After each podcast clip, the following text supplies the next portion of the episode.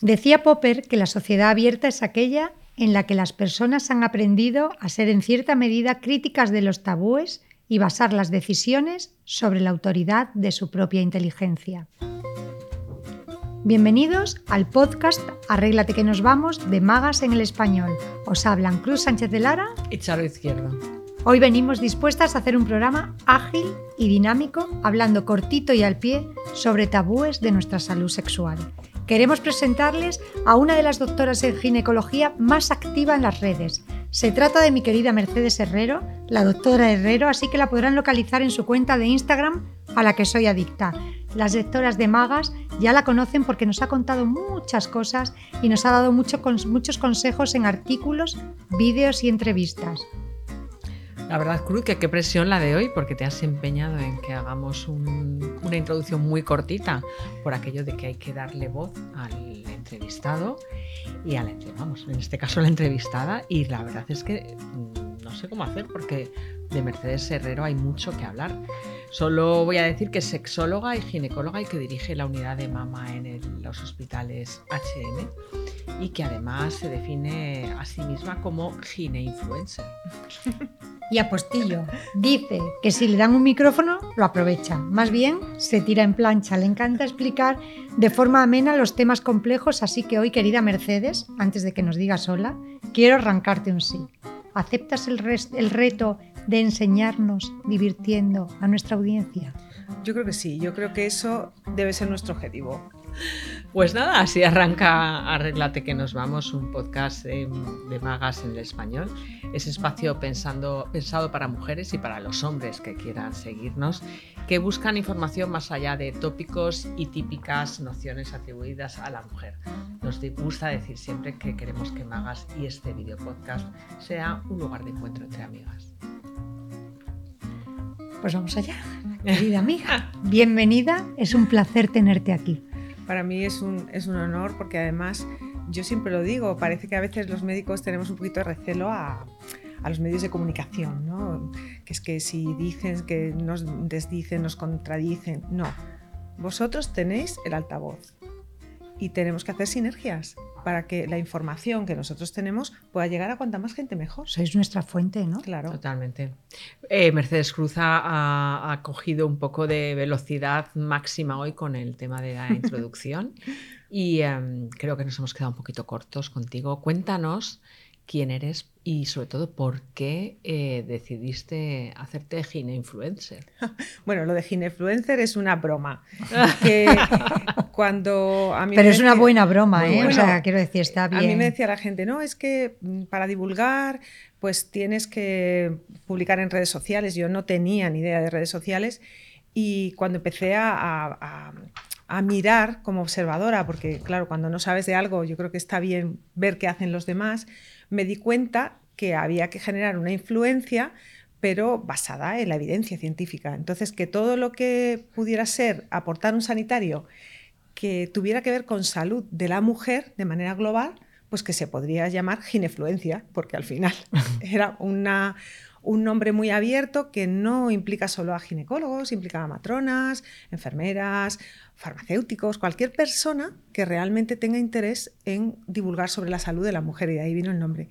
Y, bueno, pues ahí estamos, haciendo lo que podemos. Y te siguen muchos y muchas jóvenes, ¿no? Y a mí eso me llama mucho la atención. Me gustaría saber qué les interesa más a los jóvenes. Bueno, pues... Eh, y a las jóvenes, sobre todo. Fíjate, las jóvenes son conscientes eh, de que tienen una información muy parcial y sesgada, las que tienen un poco de espíritu crítico, porque yo creo que ese es el gran problema que tenemos ahora, que las personas son crédulas en exceso y no se plantean quién me dice qué y si esa persona que me está diciendo algo tiene o no credibilidad.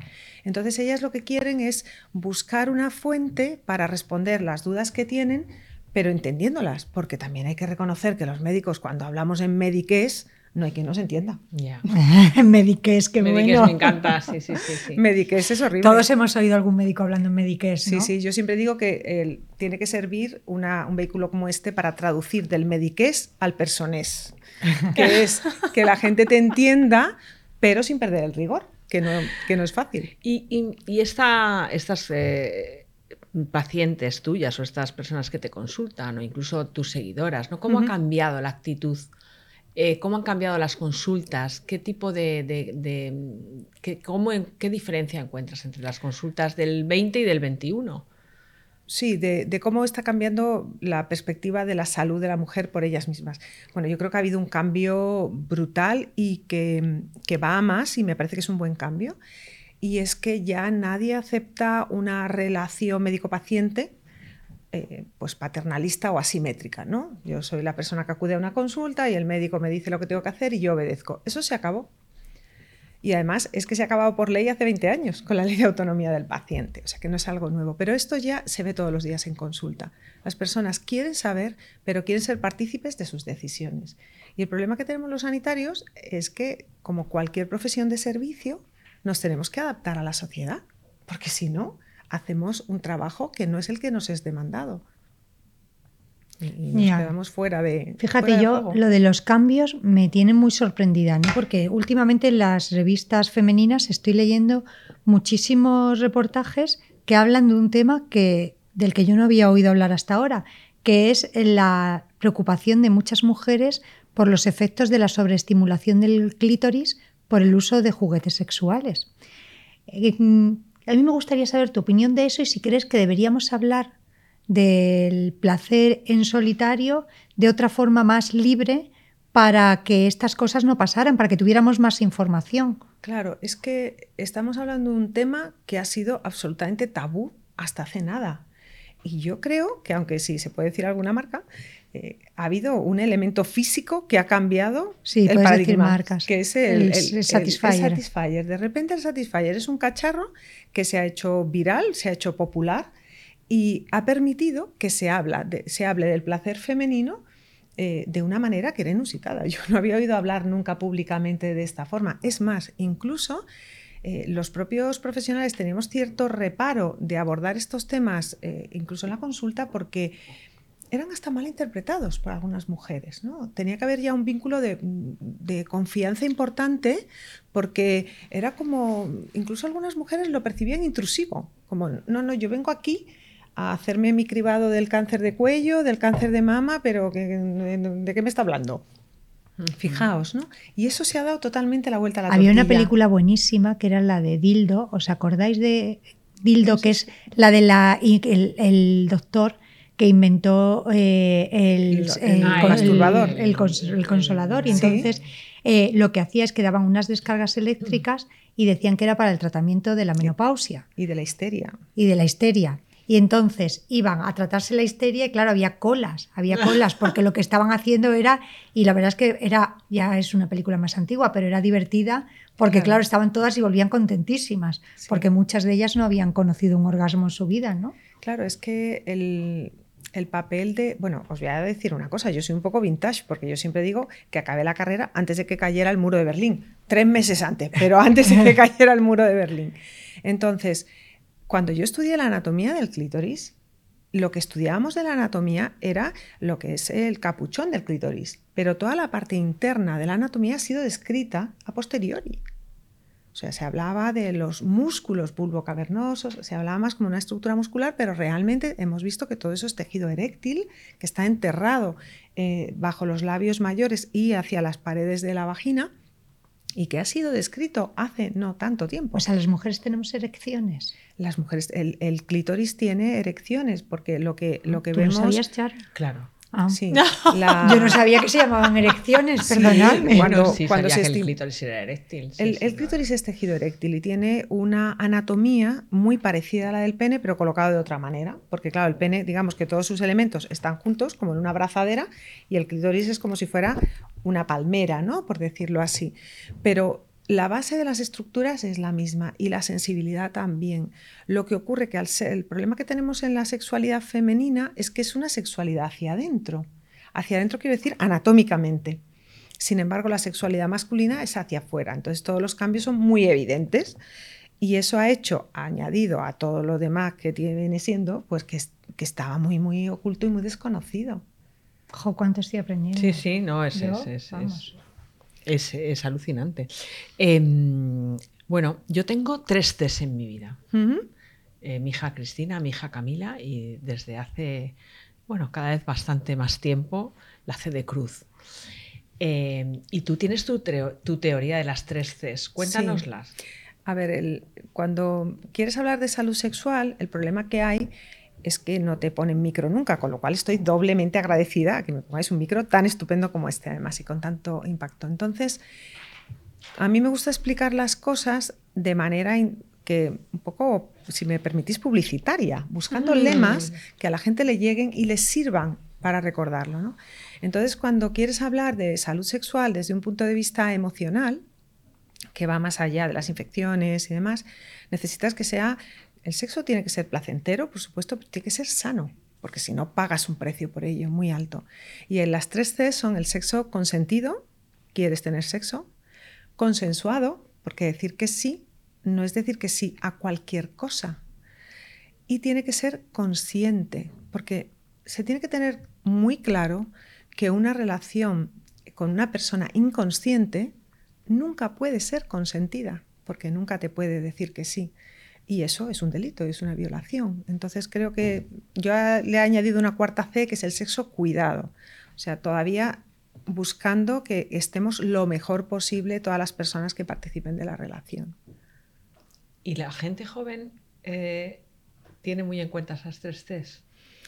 Bueno, yo creo que lo van teniendo cada vez más, pero todavía hay un grupo muy grande, de, sobre todo de mujeres que tienen mucha presión por el agradar y ser aceptadas. Fíjate qué fuerte.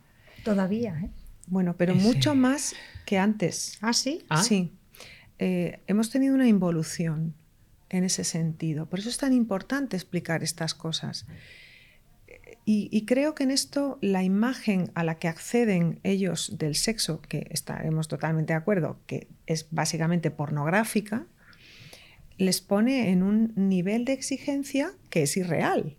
Pero claro, como eso es lo único que ellos conocen, pues con tal de agradar, con tal de hacer lo que hace la de la peli y que no digan que soy la rara, la no sé qué y la no sé cuántas, muchas veces se olvidan, por ejemplo, del consensuado. Sí, quieren tener relaciones, pero hay cosas que no les gustan, que suelen ser importadas del porno, pero que con tal de no decir, eh, pues que van a decir que soy una rara, que no quiero, que tal, consienten a regañadientes, ¿no? Y eso luego deja, deja secuelas, porque hay una predisposición muy negativa al sexo las veces siguientes y demás. Esto en las chicas, pero es que en los chicos también estamos viendo problemas, porque claro, los chicos también tendrán esa presión y además, por lo que decimos de, la propia anatomía, tienen una presión aún mayor. Claro, primero tienen un modelo anatómico importado del porno que es irreal, con lo cual ninguno da la talla, si me permitís. ¿no?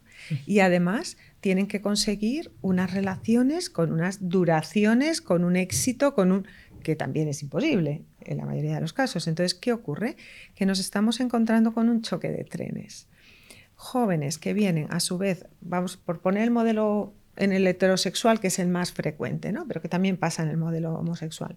Entonces, chicas que vienen desde un punto de vista más del amor romántico, el agradar, tengo que ser la guay, la aceptada, chicos que vienen del porno, claro, cuando intentan interactuar, esas piezas no encajan. Han perdido la naturalidad porque... Han perdido la naturalidad, el dejarse llevar, el esto me gusta, pues así sí, así no, me equivoco. Porque es como si tuvieran un guion de qué es a lo que tengo que llegar, más que descubrirlo. Entonces, Qué impresionante, ¿verdad? Impresionante hace, mucho daño. No hay nada como sentarte. Tú decías que agradecías el micrófono. Nosotros agradecemos que estés aquí porque, porque es verdad que hablar sin tapujos, con naturalidad, con alguien que realmente nos lo cuenta desde el punto de vista profesional, para nosotros es muy importante y para nuestros oyentes también, porque estoy convencida de que todos hemos aprendido algo de tus palabras. Y eso que yo quiero que mm, también conozcan esa parte de humor tuya, ¿no? que esa parte de hacer la vida divertida. Porque em, todos tenemos una anécdota que contar de esa vez que nos, hemos, mm, que nos reímos cuando recordamos algo que nos ha pasado en la, consulta al ginecólogo. Yo tengo una aquí que siempre me, vamos, que es que me parto de risa de la vergüenza, de puro desconocimiento, pero estoy convencida de que tú tienes miles de anécdotas. Cuéntanos alguna en la que tu paciente y tú hayáis terminado riendo. Pues em, cosas, mm, em, em, nos pasan cosas un poco inauditas, la verdad.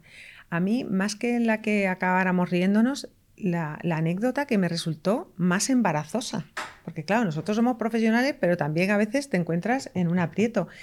Yo creo que no he pasado más vergüenza en mi vida. Yo, porque era una pareja de ancianos que ella no había tenido nunca relaciones porque estaba soltera y se habían conocido en la residencia y el señor era un dandy, o sea, traje de alpaca gris brillante, gafas de sol, súper atractivo con sus 80 años y entonces vinieron a la consulta para que yo pudiera comprobar si físicamente yo creía que ellos podían tener relaciones con penetración, con esa naturalidad. Y entonces yo acababa de terminar la residencia, yo era súper pollito. Y entonces nada, la voy a explorar, ya vi que tenía mucha atrofia, mucho adelgazamiento, no creía que pudiera tener una relación con penetración y entonces se lo expliqué y decía él, a mí me lo parecía, pero yo quería una opinión profesional, él era un hombre ducho en la materia. Y entonces ella me preguntó, pero ¿y entonces, doctora? ¿Con la boca ¿es a natura o contra natura? y claro, yo me quedé cuajada porque eran como mis abuelos. Y mm, yo respiré, porque esto viene muy bien en la consulta, siempre hay que mantener una postura así de no descomponerte mucho, y les dije, pues mire, todo lo que les parezca bien a los dos es a natura, y lo que no es contra natura. y ya se fueron la mar de bien. Qué bueno, qué divertido. Em, les voy a contar un poco de la mía. La primera mamografía que me hicieron, yo tengo riesgo de tener cáncer de mama por genética. Y la primera fue con 30 años. Claro. Y, y claro, lo que es el desconocimiento de estas cosas. A mí me dijeron, eh, me dan el papelito, yo lo abro como buena curiosa, lo leo y leo mamas densas. Y digo, pues claro, ¿y tú qué te has creído? O sea, porque yo creía que mamas densas era, pues claro, una chica con 30 años, pues pues pensabas que la densidad era como un piropo y es que es una forma de tener las mamas. La glándula mamaria, sí. Pero bueno, eso tiene mucho que ver con, con lo mal que nombramos las cosas en medicina.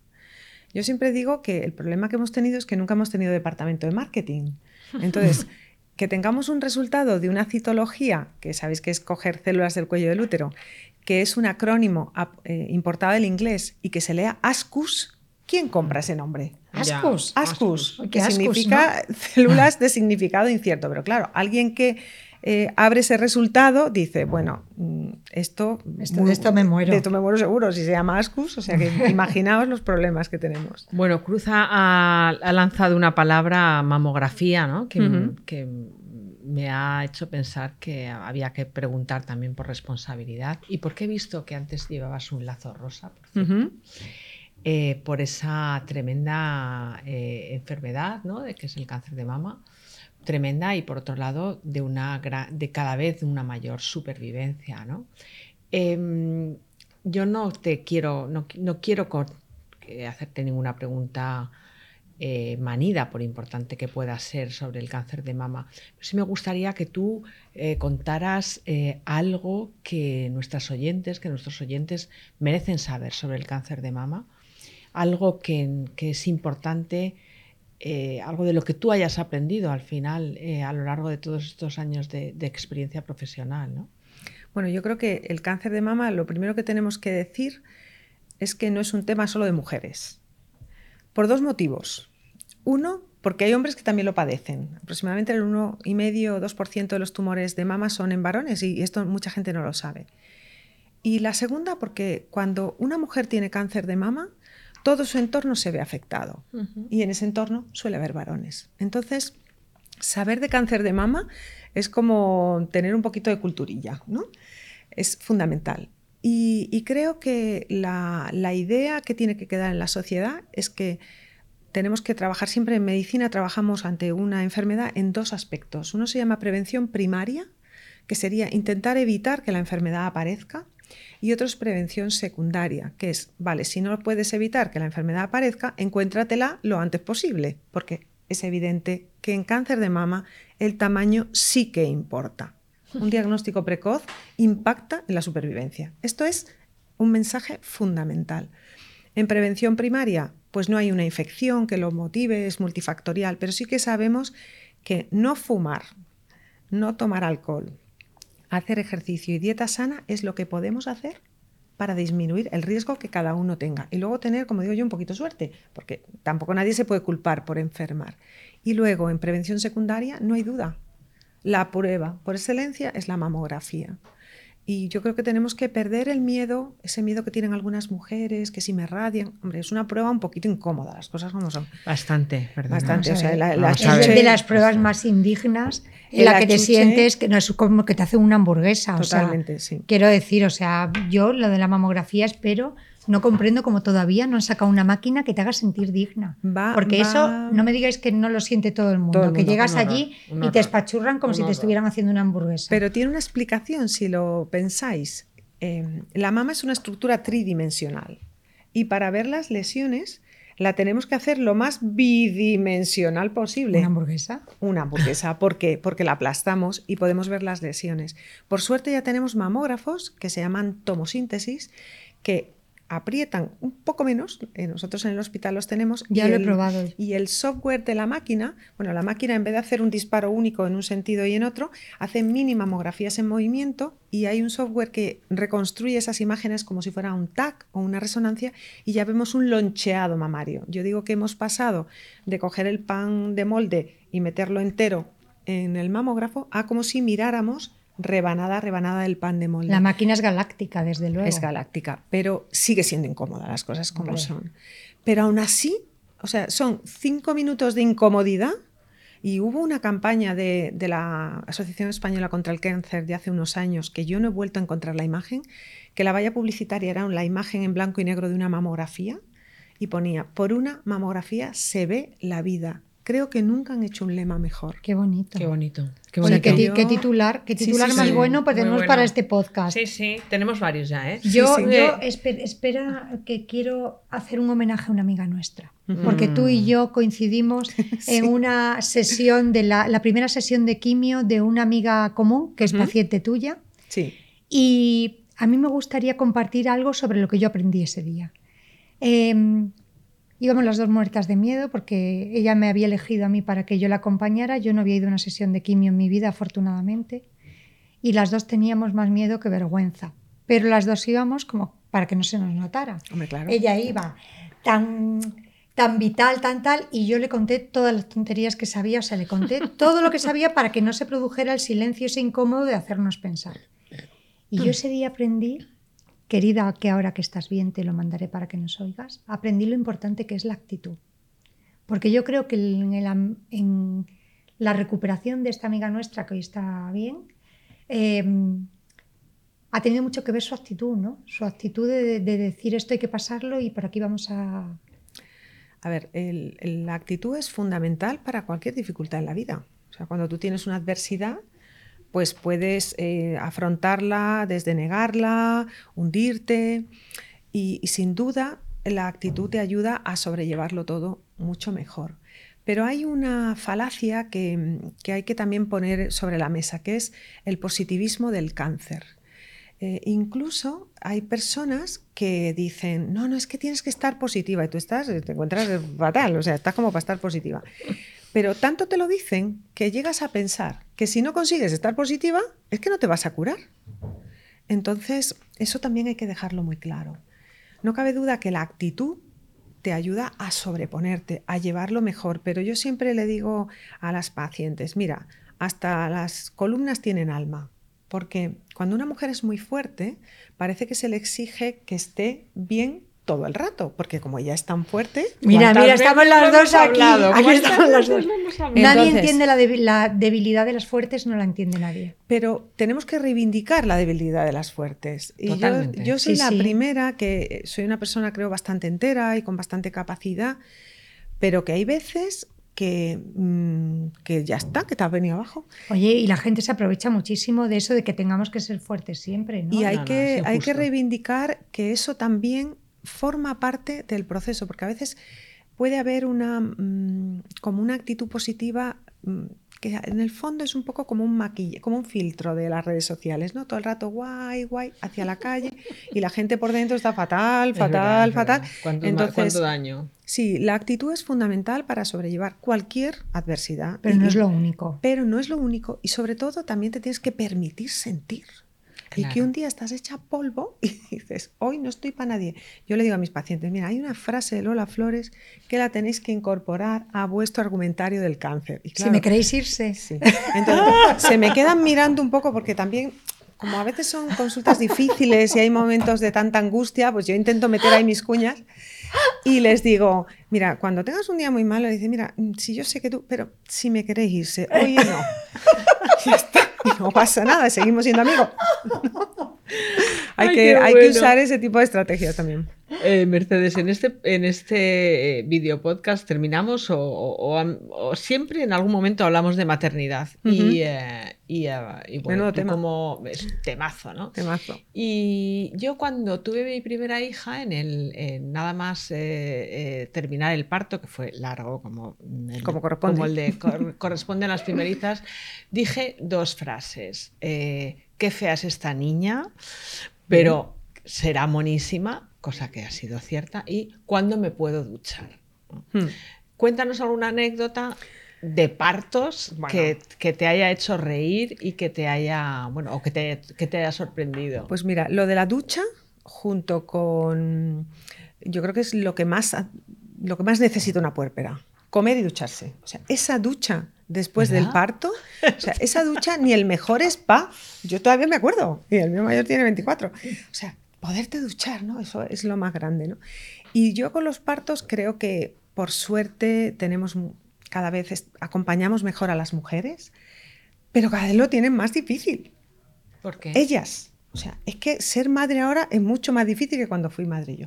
¿Pero parir o ser madre? No, ser madre. Ah, parir no, porque parir eh, cada vez pues es mejor. Cada vez es mejor, más un acompañamiento mejor, más información, que creo que es muy importante, más capacidad de elección, porque yo me formé cuando nadie tenía epidural y yo luché muchísimo porque las mujeres a las que atendía buscándome a los anestesistas de guardia y tal, si ellas querían les pusieran epidural. Ahora hay mujeres que eligen parir con dolor. Si es algo elegido, a mí me parece perfecto, pero que tengan la opción de que si la teoría que ellas tenían no es así, que puedan recibir analgesia, ¿no? Pero luego la crianza. Ahora hay unos niveles de exigencia. Esto es muy difícil. Tú antes, tanto. Te, tú antes te equivocabas, el día el niño no comía, otro día no sé qué, pero es que ahora tienes ahí como delante todas las supermadres que estás viendo en redes que lo hacen todo plus perfecto y yo agradezco mucho cuando Habrá que ver cuando se apaguen las cámaras de las plus perfectas. Pero por eso yo agradezco tanto que mujeres conocidas hablen de la fragilidad que decíamos, por ejemplo, en la crianza, ¿no? Pues que tienes un día malo, que no te apetece nada más que llorar, que estás agobiada por si come, no come, crece, no crece, engorda, no engorda. Entonces, esa es la maternidad real y yo creo que tenemos que visibilizarla y ahí sí que el sentido del humor es fundamental. Sí, yo lo, lo único lo que yo me he sentido sola ha sido en la maternidad y siempre lo digo. Y es que lo digo porque cuando alguna amiga me dice estoy embarazada, yo de repente pienso no en la belleza del niño, pienso, madre mía, el cambio de vida, la que se te viene encima. Mm. Y siempre pregunto, ¿estás contenta? Porque si no estás contenta yo desde el inicio... Es complicado, pero bueno, es muy divertido también. Yo, por ejemplo, ayer hice un parto precioso de una mamá que era el segundo niño. Eh, son ingenieros. ¿Hay partos preciosos? Sí, hay partos preciosos. Hay partos preciosos. Otros no, pero hay partos preciosos. Y ayer les dije yo a esta pareja que son ingenieros, porque luego cada uno por ejemplo, la maternidad, eso se ve muy típico en los embarazos. Las pacientes son de una manera según profesiones.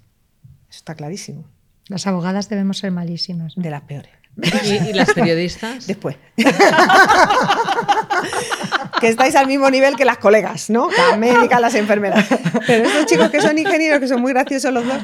Y entonces decía el marido, es que yo quiero saber si puedo ver cómo baja la cabeza. Digo, hombre, si tu mujer quiere, ahora mismo, pero si estamos en confianza y estaban emocionados. Y fue un parto de estos que el bebé colabora, sale solo, sin episiotomía, bueno, maravilloso. Entonces, claro, te das cuenta que hay momentos, lo que sí es verdad es que yo me siento una privilegiada, porque poder estar eh, es, es un, como una situación que me da hasta a veces como pudor, porque es un momento tan, tan, tan, tan íntimo que el poderlo compartir con ellos es, es como magia pura. Qué bonito. Hmm. Bueno, pero estás saliendo muy ilesa de aquí, ¿eh? O sea, cuéntanos algún, algo tuyo personal, un sueño, un vicio, algo así que.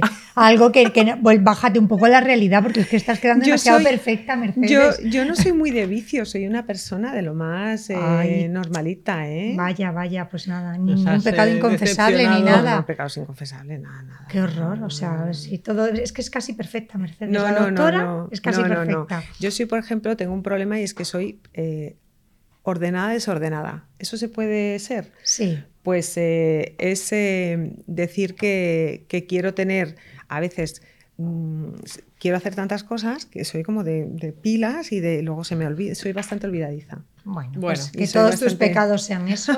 No, pero soy una persona muy transparente, ¿eh? o sea que mm, soy muy sencilla, diría yo. No les queda más remedio que seguir a mi ginecóloga de cabecera en redes, la doctora Herrero, porque ha demostrado hoy que, está a prueba, que es a prueba de bomba y que a todo le saca una parte positiva. Nos vamos con un montón de titulares, pero ya tenemos que cerrar aquí. Muchas gracias, querida Mercedes. Eh, cerramos recordando a nuestros oyentes que esto ha sido Arréglate que nos vamos, un, po- un video podcast en Magas en el español. Y ahora mm, ustedes y nosotras nos escuchamos la semana que viene. Ya saben que estamos en todas las plataformas de podcast y en un lugar muy especial de magas en el español. Y yo le tengo que decir a Mercedes y a Charo que como están arregladas, chicas, arreglados, que nos vamos. Muchas gracias.